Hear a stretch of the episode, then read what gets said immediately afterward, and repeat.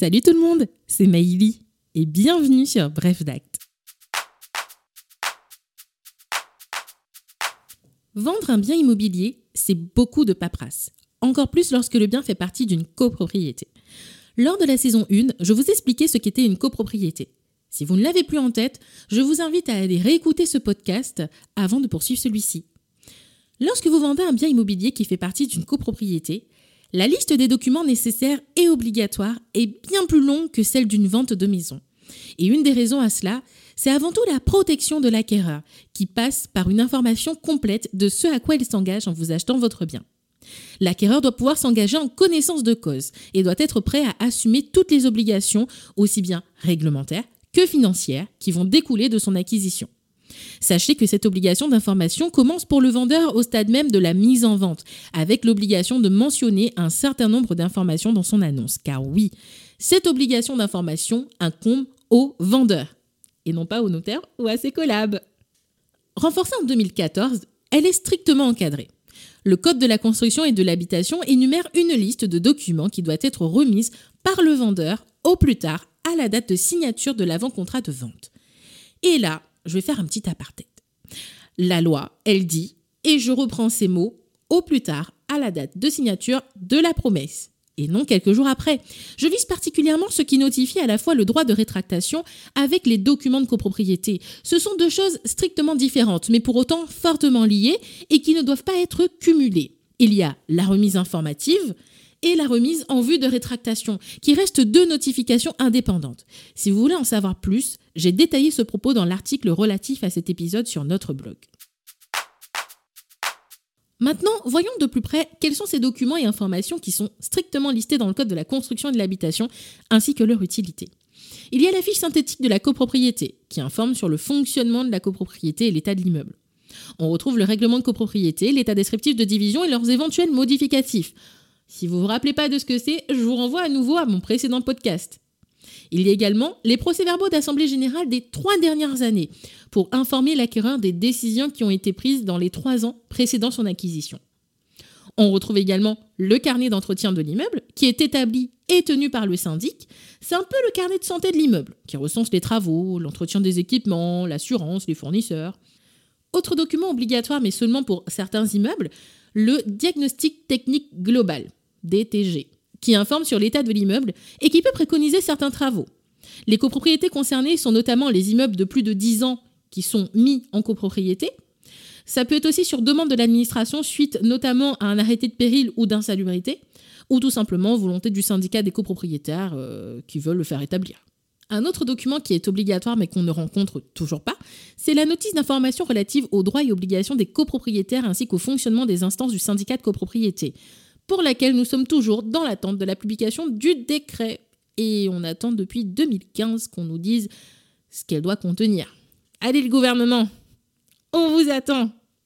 Enfin, parmi les documents et informations obligatoires, il y a un certain nombre d'informations financières qui doivent également être transmises par le vendeur, telles que le budget de la copropriété, le montant des dettes, des impayés.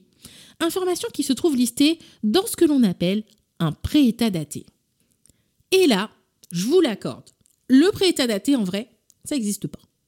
Mais les informations qu'il contient sont obligatoires et doivent être fournies par le vendeur, et non pas par le notaire, hein, à l'acquéreur, et ce, au plus tard le jour de la signature de la promesse de vente.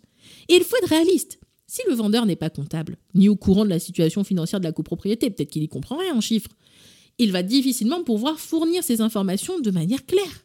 Donc on fait quoi? Ben On passe par celui qui les détient, le syndic. Et souvent le syndic, c'est un syndic professionnel. Ce service est donc payant. Ce sont des honoraires fixés par le syndic. N'hésitez donc pas à négocier cette tarification lorsque vous engagez votre syndic.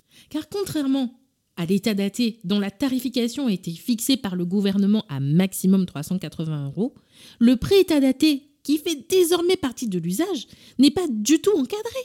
Et là, on a envie de crier Allô gouvernement, aidez-nous, encadrer le pré-état daté, achevez le boulot car oui, pour nous, derrière, c'est très compliqué d'expliquer à un vendeur, au-delà de la nature même de ce document que l'on appelle pré-état daté, hein, pourquoi il coûte aussi cher, pourquoi il va devoir payer ce document, alors qu'au moment de la vente, il va devoir encore débourser maximum 380 euros pour l'état daté qui est obligatoire pour la signature. Donc je vous avoue que de notre côté, parfois c'est vraiment très compliqué. Comme je le dis, hein, lorsque vous achetez ou vendez en copropriété, bah les gars, ça coûte cher. Hein.